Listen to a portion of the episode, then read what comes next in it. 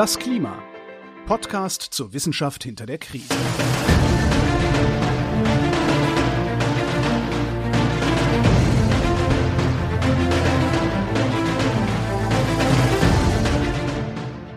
Hier ist das Klima, der Podcast zur Wissenschaft hinter der Krise. Wir lesen den aktuellen Bericht des Weltklimarats und erklären den aktuellen Stand der Klimaforschung. Jeden Montag mit Florian Freistetter und mit Claudia Frick. Schönen guten Tag. Hallo, schönen Montag. Ja, wir sind immer noch nicht fertig mit Teil 2, nee. aber wir haben es bald, wir haben es bald. Wir sind jetzt bei den kurzen Cross-Chapter-Papers am Ende des zweiten Teils. Wir hatten schon besprochen, was die Biodiversität-Hotspots auf dieser Welt machen und wir hatten in der letzten Folge über Städte gesprochen, glaube ich. Genau, über, über Städte insbesondere, die an Küsten liegen. Also, wo man so schön gemerkt hat, warum das Cross-Chapter-Paper heißt, weil wir eben über die Kreuzung der Risiken und Probleme und Anpassungsmaßnahmen von hm, Städten an Küsten gesprochen haben. Das sind ja so verschiedene Dinge, die aufeinandertreffen. Da haben wir ein wenig über amphibisches Bauen genau, gesprochen. Schwimmende Städte. Schwimmende Städte äh, oder zumindest schwimmende Häuser und ähm, ja, wie man vielleicht mit ähm, Vorbauen, also Flucht nach vorne, Landgewinnung arbeiten kann und mit Deichen und allem weiteren. Ja, da hatten wir uns das ein bisschen angeschaut und die speziellen Risiken betrachtet und kamen zum Schluss ähm, am besten noch ganz viel CO2 einsparen, damit die sehr viel Zeit haben. Genau. Jetzt bin ich gespannt, äh, wie das heute weitergeht, weil wenn ich es richtig in Erinnerung habe, reden wir jetzt über Wüsten. Genau, das dritte Cross-Chapter-Paper handelt von Wüsten und den halbtrockenen Gegenden dieser Welt und über die Desertifikation werden wir auch sprechen, also die Wüstenbildung. Und äh, ja, wie immer, äh, zumindest wie immer bei den Artikeln, die ich jetzt hier zusammengefasst habe, fängt das Ganze mit Definitionen an. Und äh, was Wüste genannt wird, das äh, ist alles, ja, was so Wüste, also sie nennen sie Wüsten und Semi-Arid Areas, also Wüsten und halbtrockene Gebiete. Und ähm, da zählt halt alles dazu, was hyperarid, extrem trocken ist, was trocken ist, was halbtrocken ist und trocken subhumid, also halt ja, da wo es trocken ist, wo es nicht so oft regnet. Das beschäftigt uns und diese Gebiete, diese Drylands, die Trockenländer bedecken ungefähr 45 bis 47 Prozent der globalen Landmasse. Ja, also ist durchaus nicht wenig und tatsächlich leben dort auch Leute. Also wir reden jetzt nicht so von der Wüste, wo außer ein paar Dünen und einem Skorpion nichts ist, sondern äh, das sind durchaus Gegenden, wo Menschen leben. Drei Milliarden Menschen leben in ja so semi-ariden äh, trockenen Gebieten auf dieser Welt. Und das hat natürlich Auswirkungen auf alles und das wird auch nochmal extra erwähnt, das hatten wir jetzt schon länger nicht mehr, dass diese Menschen, die dort leben, durchaus auch ein sehr reiches kulturelles und historisches Erbe haben. Wenn man sich denkt, äh, was in der Wüste so alles passiert ist, gerade auch so europäische Kultur mäßig, mhm. sind äh, Grundlagen der Zivilisation, Grundlagen der Religion, das kommt bei uns alles aus der Wüste. Also da anderswo natürlich auch, ja. Also da ist ganz, ganz viel Wüste, die Kultur und kulturellen Wert hat. Ja, also wie gesagt, wenn da fast die Hälfte der Welt äh, in diese Region einsortiert wird, dann kann man sich denken, dass da auch einiges passiert ist. Und dieses kulturelle Erbe wird halt nicht nur erwähnt, damit man es weiß, sondern ja, wie so vieles andere ist auch das bedroht, wenn sich die Landschaft, das Ökosystem ändert. Wir sind auch dabei, diese Trockengebiete zu besiedeln. Also gerade im Mittelmeerraum, der da auch dazu zählt, da äh, findet eine sehr, sehr starke Urbanisierung statt. Äh, auch die so ländlichen Siedlungen steigen, werden größer und tatsächlich sechs Prozent, das haben sie jetzt nicht definiert, aber sechs Prozent der globalen Megacities, ich weiß jetzt gerade nicht, wie eine Megacity definiert ist, aber halt groß, mhm. Äh, mhm. findet man in trockenen Gegenden und zwei Prozent tatsächlich in hyperariden Wüsten, also wirklich in der echten Wüste. Da kann man wahrscheinlich sowas wie, weiß ich nicht, Las Vegas oder die ganzen Städte, ja. die da jetzt auf der arabischen Halbinsel irgendwie aus dem Boden gestampft wurden und werden, dazu zählen. Naja, und die haben's in Zukunft auch nicht unbedingt leicht, vor allem was die Wasserversorgung angehen wird. Ja, und die Menschen an sich haben halt noch jede Menge andere Probleme, weil ganz viele dieser Siedlungen, ganz viele dieser drei Milliarden Menschen, die in diesen Gegenden leben, die leben in äh, sich entwickelnden Ländern. Das sind Menschen, die jetzt schon von Armut, von Hunger, von äh, Gesundheitsproblemen, von wirtschaftlichen und politischen Problemen betroffen sind. Und wie wir auch schon oft genug festgestellt haben, macht die Klimakrise das alles nicht besser. Nö. Nur schlechter. Genau. Und deswegen schauen wir uns das mal genauer an. Und vor allem äh, ein wichtiger Begriff ist Land Degradation. Und ich weiß gerade nicht, ob es für Land Degradation einen vernünftigen deutschen Fachbegriff gibt. Also es ist ja. Degradierung ist es nicht. Wahrscheinlich nicht, aber ich habe es jetzt mal. Verschlechterung? Bodendegradation sagt mir jetzt hier Wikipedia, aber es macht jetzt auch nicht viel besser. Also äh, ich definiere mal oder ich lese mal vor, wie dieses Phänomen definiert ist, ja, weil Sie sagen also Begriffe wie Wüste oder Desertifikation, die sind nicht unbedingt klar definiert. Da kann, gibt es unterschiedliche äh, Interpretationen, je nachdem, welche Prozesse und wo man diese Prozesse beschreibt und so weiter. Aber Sie haben halt gesagt, dieses Land Degradation, das ist etwas, was wirklich ja überall auftaucht und deswegen sagen Sie, das ist ein negativer Trend beim Zustand des Landes. Und Land ist jetzt wirklich hier jetzt der äh, Boden gemeint, ja, also wirklich nicht jetzt irgendwie mhm. das, das ja, nicht Staat. Genau. Also wenn sich der Boden negativ verändert, verursacht direkt oder indirekt durch menschliche Prozesse, wozu auch die Klimakrise gezählt wird und ähm, das ausgedrückt wird durch einen Langzeitverlust mindestens einer von drei Faktoren, und zwar biologische Produktivität, ökologische Integrität oder den Wert, den dieses Land für Menschen darstellt. Also wenn ein Stück Land schlechter biologisch äh, nutzbar ist, schlechter schlechtere ökologische Bedingungen hat oder einfach schlechter für die Menschen verfügbar ist und das konsistent über längere Zeit immer schlechter wird, dann ist das etwas, was man Landdegradation nennt. Ja, und die Wüstenbildung, die Desertifikation, die ist Landdegradation in Trockengebieten. Das ist so das Phänomen, über das wir sprechen. Also quasi von, von trocken zu ganz, ganz trocken. Zum Beispiel, ja. Also ich sage auch, wenn dieses äh, Phänomen Desertifikation in Trockengebieten auftritt, dann eben ja natürlich dort, wo halt noch nicht Wüste ist, also in Oasen oder in kultivierten äh, mhm. Gebieten, also wo man Bewässerungssysteme schon installiert hat und so weiter. Und was ich auch interessant fand, äh, Sie sagen auch, dass diese Trockengebiete der Welt tatsächlich wichtige Chancen für die Anpassung und die Vermeidung der Klimakrise bieten, weil man dort tatsächlich sehr viel Sonnenenergie gewinnen kann. Ja, also mhm. Abundant Solar Energy, schreiben Sie, gibt's dort und es gibt auch äh, Möglichkeiten für ja, kulturelle äh, und naturbasierten Tourismus, Austausch, äh, Verständigung, was, wie wir auch schon öfter gehört haben, viele Dinge einfacher macht, wenn man sich besser versteht. Und in manchen Gegenden dieser Trockengebiete ist auch die Biodiversität sehr hoch. Kann man sich nochmal in den Show Notes und in der Folge von vor zwei Wochen anhören, wo wir über Biodiversität gesprochen haben. Ganz viele Biodiversität-Hotspots liegen in diesen Trockengebieten. Namibia ist zum Beispiel etwas, was Sie hier erwähnt haben. Okay, ja. So, jetzt gibt's einen äh, Index, eine Maßzahl, mit der sowas gemessen wird. Das ist der Ariditätsindex. Ja, oh das, Gott, wir hatten schon lange keinen Index mehr, muss nein, ich sagen. Ja, also der ja. Ariditätsindex ist ein mhm. numerischer Wert, mit dem halt die Trockenheit quantifiziert wird an einem bestimmten Ort. Und es gibt verschiedene äh, Ariditätsindexe und im Prinzip der simpelste wird einfach über die mittlere Jahresniederschlagshöhe definiert. Okay, ja. Also wenn man schaut, also die mittlere Niederschlagshöhe weniger als 250 Millimeter, dann ist man in einer ariden Region. In den semi-ariden Regionen ist es so bei 250 bis 500 Millimeter Niederschlag. Und das ist eben auch dieses, äh, dieser Index, den der IPCC verwendet hat. Das wird dann noch irgendwie, gibt's noch irgendwie, es gibt den United Nation Environment Program Index, da kann man das nochmal irgendwie umgerechnet werden.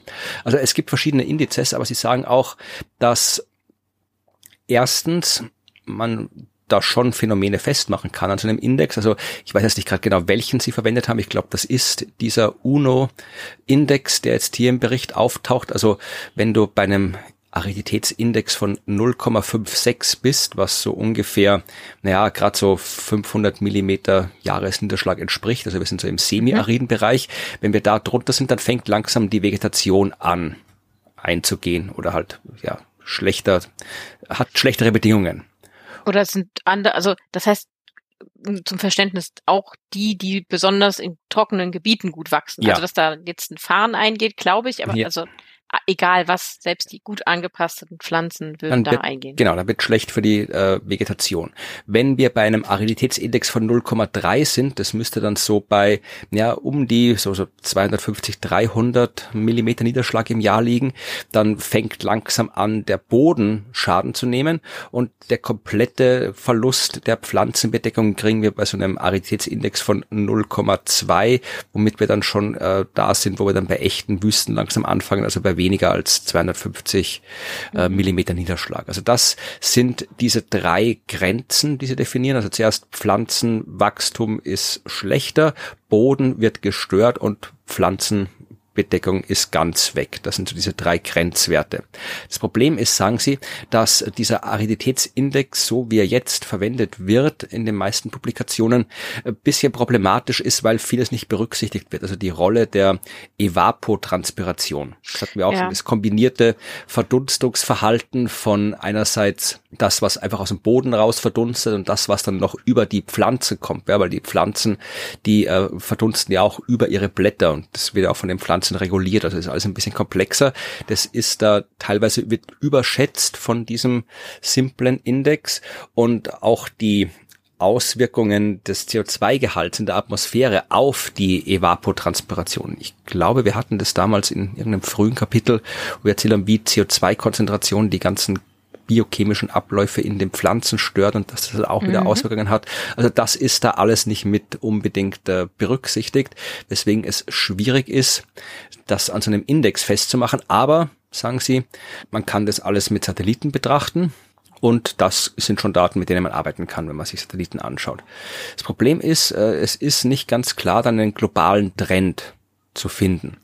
Ah, okay, ja. Weil es halt ein komplexes System ist und nicht immer klar ist, wann sich jetzt wo, wie, was genau im Detail auswirkt. Was man aber weiß, ist, dass die Erwärmung in den Trockengebieten der Welt höher ist als die durchschnittliche Erwärmung, also die Erwärmung auch äh, über den feuchteren Gebieten. Also wir haben jetzt so in den seit den 1920ern die globale Erwärmung in den feuchteren Gebieten liegt so bei 0,8 bis 1 Grad global und in den Trockengebieten sind wir bei 1,2 bis 1,3 Grad. Mhm.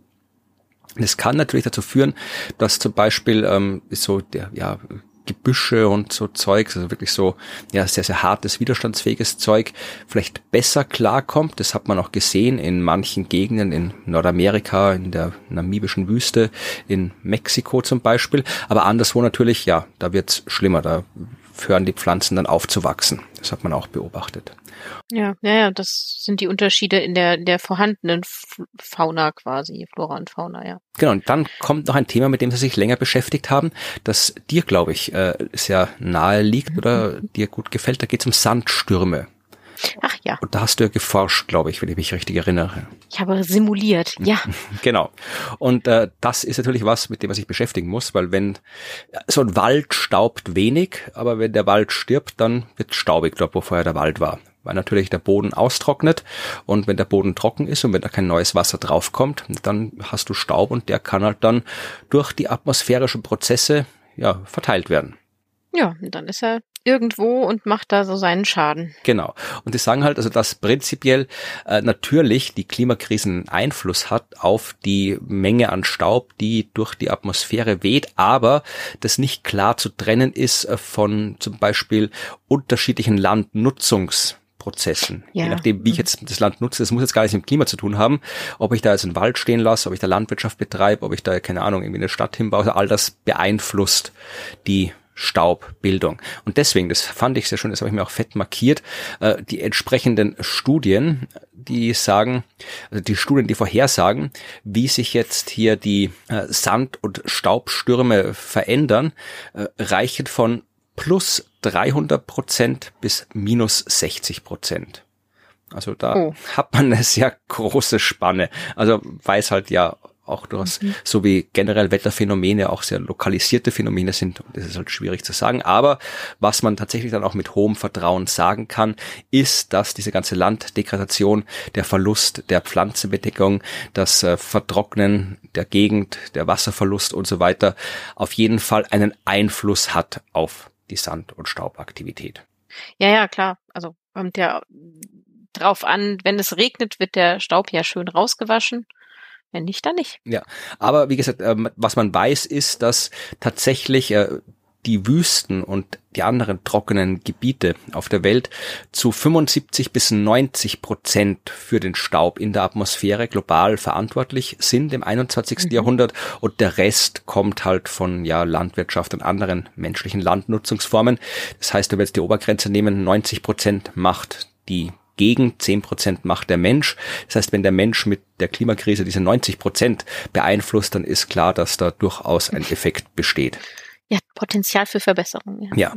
Und dann waren da einige Beispiele, wie das genauso ausschauen kann mit der Desertifikation und so weiter. Und ich habe mir da, war sehr, sehr umfangreich, ich habe mir da ein Beispiel rausgesucht über Zentralasien und Russland. Und weil das da auch gut dokumentiert ist, schreiben sie. Also da geht's halt wirklich so, die, die Kaspische Meer spielt eine Rolle, die Erosion, Bodenerosion spielt eine Rolle, auch äh, der das Salz, das dann entsteht, wenn Wasser verdunstet, spielt eine Rolle. Und diese Gegenden, wo halt dann eben tatsächlich Erosion stattfindet, Versalzung stattfindet, Landverlust stattfindet, diese Gegenden haben sich ähm, ausgedehnt, also die Gegenden in Russland, die Gefahr laufen zu desertifikieren, sagt man das so? Die Gefahr laufen zu verwüsten, klingt auch seltsam. zu verwüsten, oh Gott, das ist ein Wort. Ja, nein, zu desertifizieren. Desertifizieren klingt besser, ja. Also diese Gegenden äh, sind schon gewachsen. Ja, man hat gesehen, dass die teilweise äh, in 27 Unterregionen der russischen Föderation auf einer Fläche von 100 Millionen Hektar schon quasi betroffen sind, dieses Risiko zu, mhm. zu haben. Ich habe jetzt 100 Millionen Hektar nicht umgerechnet, das habe ich wieder schmählich viele vergessen. Sind das? Ja, viele wahrscheinlich, aber ich kann nochmal schon schauen, 100 Millionen Hektar, was da rauskommt, das sind, ähm, ja, sagt mir nichts.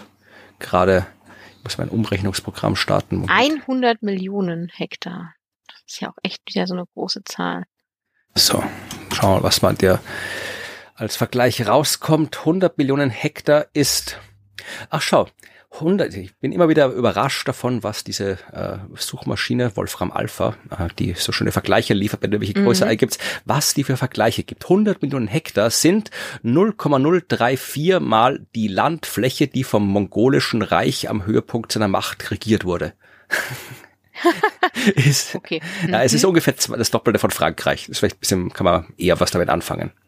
Ja, Oh Gott, ich bin gerade, es gibt tatsächlich einen Rechner, der umrechnet äh, in Saarland, in, oh Gott. Natürlich es gibt sowas.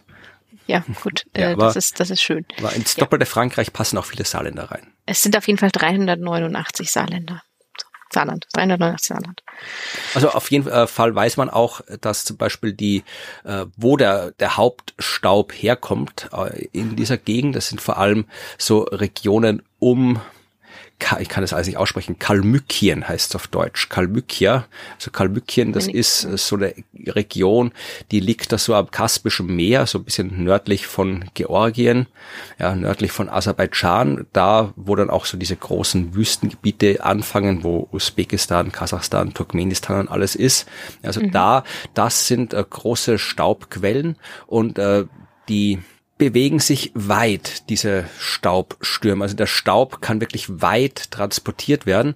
Also wirklich äh, bis, bis äh, Volgograd, bis Stavropol. Und wer eine russische Karte vor sich hat, kann das mal eingeben. Es geht auch eine Karte von der Welt, geht auch Google irgendwas.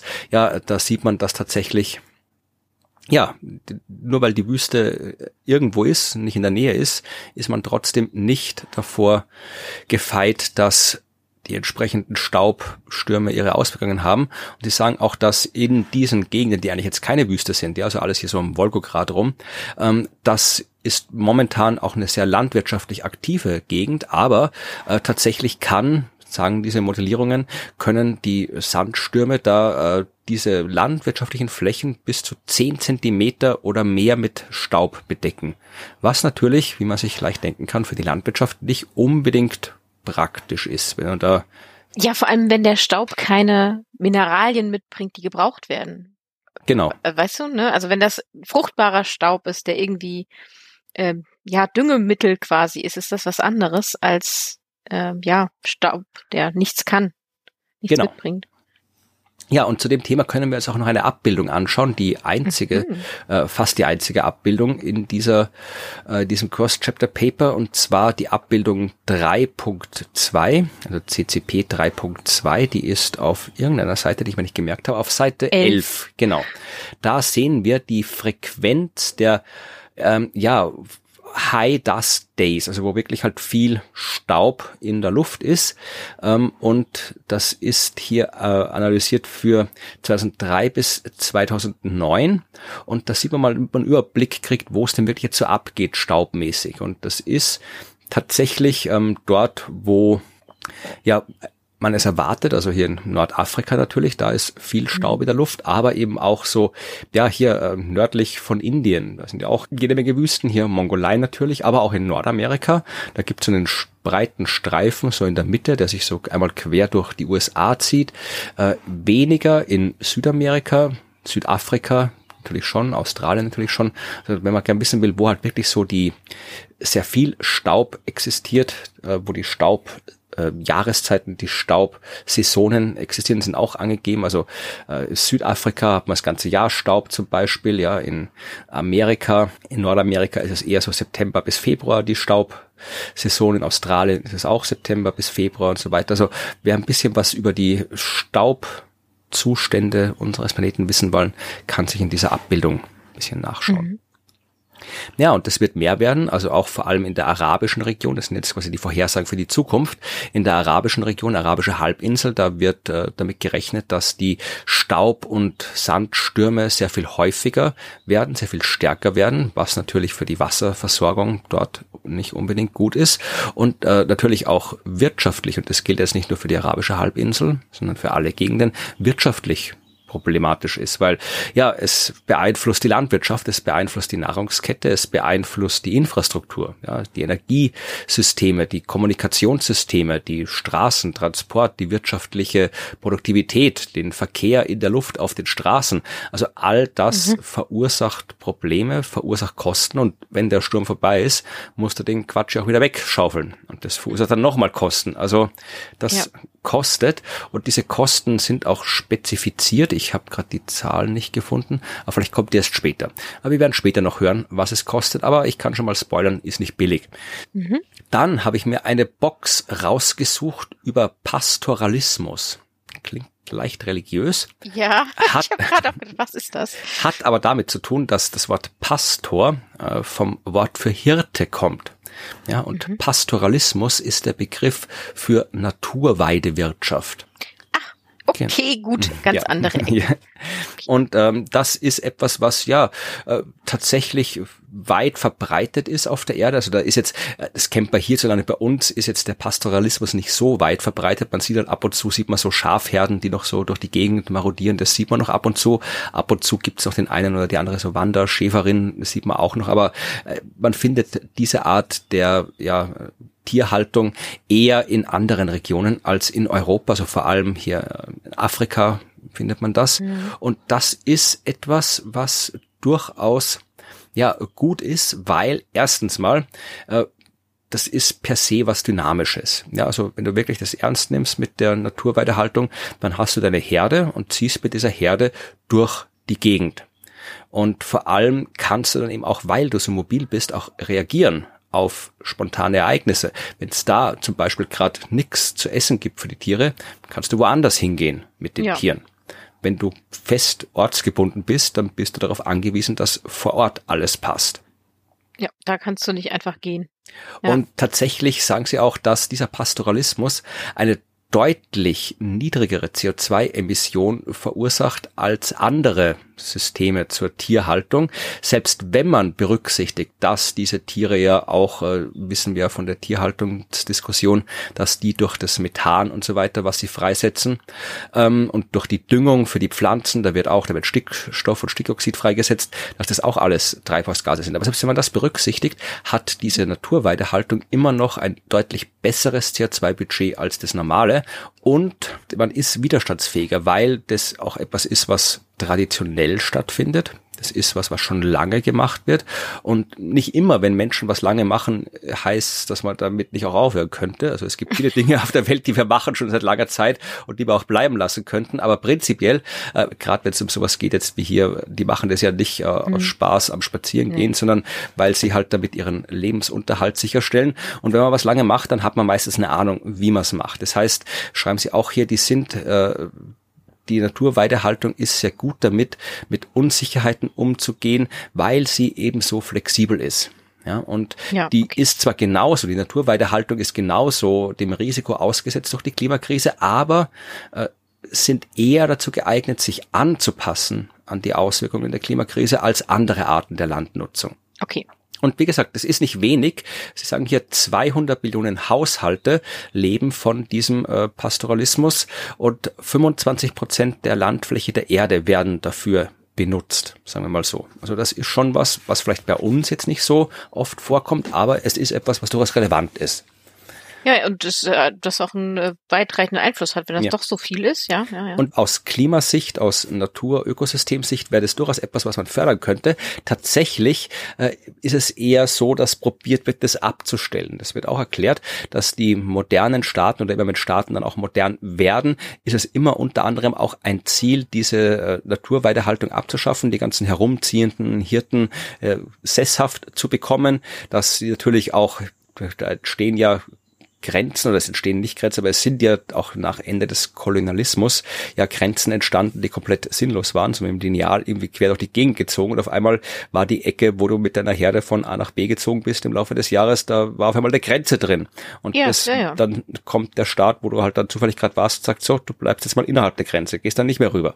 Und am besten ist, du kaufst dir ein Haus hier noch in der Stadt und verkaufst die Tiere an irgendeinen großen Konzern und sowas. Also all das äh, ist dazu geeignet, diese eigentlich sehr gute Form der Tierhaltung einzuschränken und weniger nachhaltig zu machen, weniger produktiv zu machen. Dann hast du natürlich all die anderen Probleme mit kulturellem Verlust, mit Marginalisierung und so weiter und so fort. Ja. Also das ist alles äh, eher schlecht, aber wäre besser, wenn man sich wieder darauf besinnt, dass das eigentlich eine ganz gute Art ist, Tiere zu halten, wenn man denn Tiere halten will. Ja, dabei wird das ja immer alles so als ähm, ich weiß nicht, so als besonders tolle Errungenschaft, dass man das alles lokalisiert hat und feste Standorte hat. Ja, ist es in vieler Hinsicht ja eh, aber halt nicht immer. Ja, genau, nicht immer, ja. Was hat die Zukunft für uns zu bieten? Ähm, es wird warm. Äh, wir haben schon gesagt, es wird schneller warm in den trockenen Gegenden als in den feuchten Gegenden, weil auch die eher wenig vorhandene Vegetation und die geringere Feuchtigkeit im Boden die äh, Temperatur- und Trockenheitseffekte noch verstärkt.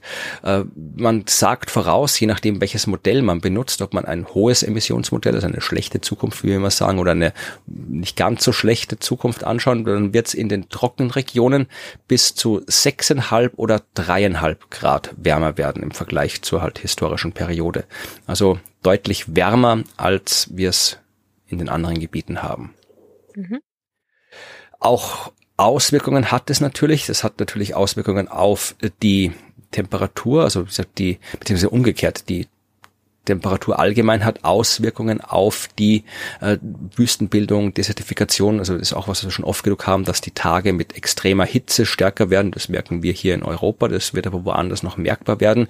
Zum Beispiel in der arabischen Region äh, wird die Anzahl der Tage, wo die Temperatur über 40 Grad steigt, in Zukunft dramatisch ansteigen, was all die Probleme, die jetzt schon existieren durch die Wüstenbildung dort, nicht besser machen wird.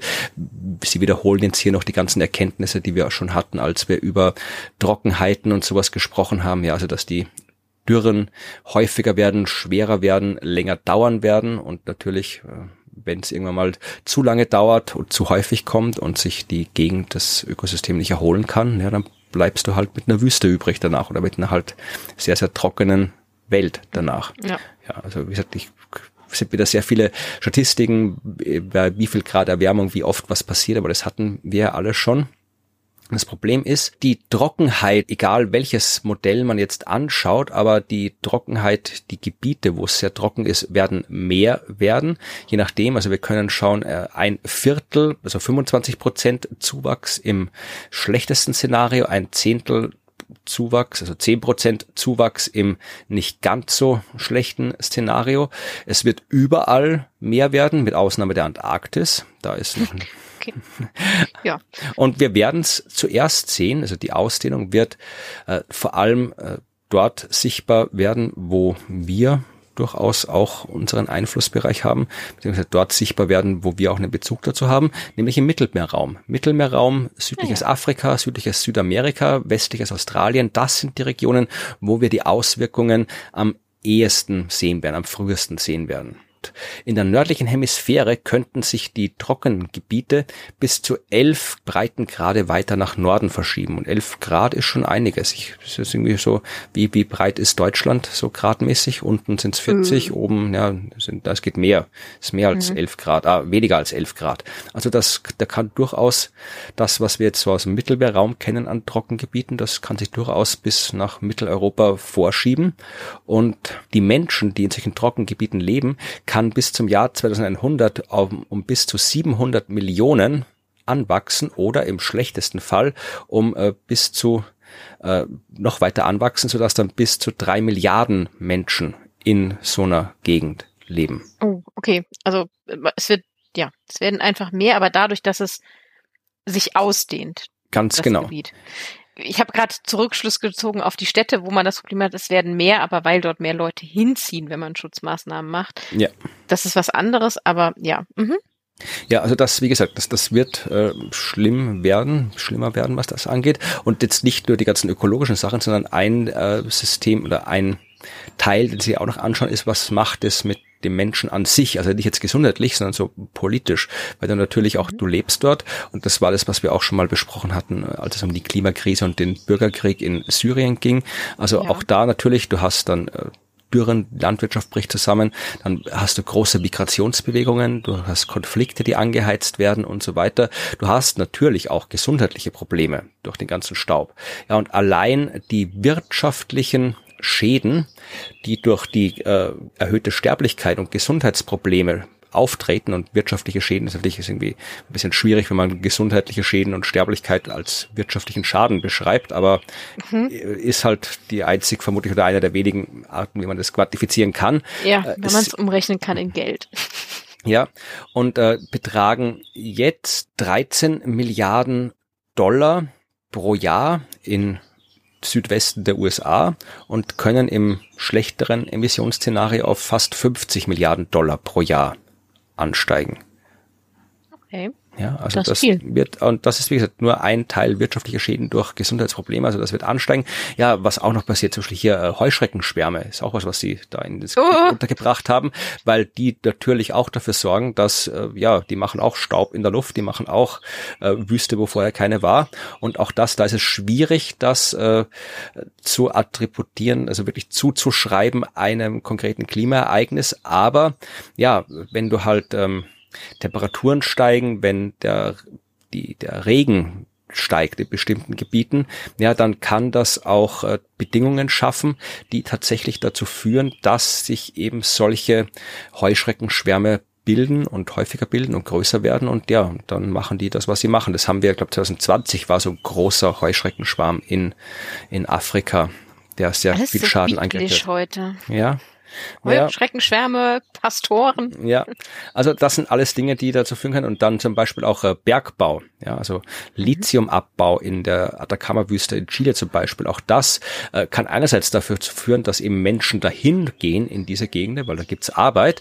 Äh, dadurch sind sie verletzlicher, also da wird diese Vulnerabilität ja, gesteigert. Das war, mhm. wer sich erinnert an den Risikopropeller, ja, da geht's ja um das ja. Risiko, da geht's um das Ausgesetztsein und da geht's um die Wahrscheinlichkeiten und das Ausgesetztsein ist genau das. Also wenn da in so einem Trockengebiet Grund ist für Menschen hinzugehen, naja, dann sind dort Menschen und dann sind die diesem Risiko ausgesetzt, das vielleicht zumindest aus menschlicher Sicht zuvor gar nicht so tragisch gewesen wäre, weil dann ist zwar das Risiko da, aber es betrifft niemanden, weil keiner da ist. Aber genau. das ist jetzt da und vor allem, wenn man da in Boden rumgräbt, ja, dann macht man das auch noch ein bisschen schlimmer. Ja, weil dann muss man da wieder Infrastruktur hinbauen, dann baut man da große Tag- oder Bergbauanlagen und so weiter. Also das macht alles die ganze Trockenheitswüstengeschichte nicht besser. Ja, in Indien ist es auch so. Da sind momentan sieben Millionen Hektar von landwirtschaftlich nutzbarem Land schon beeinträchtigt durch Versalzung.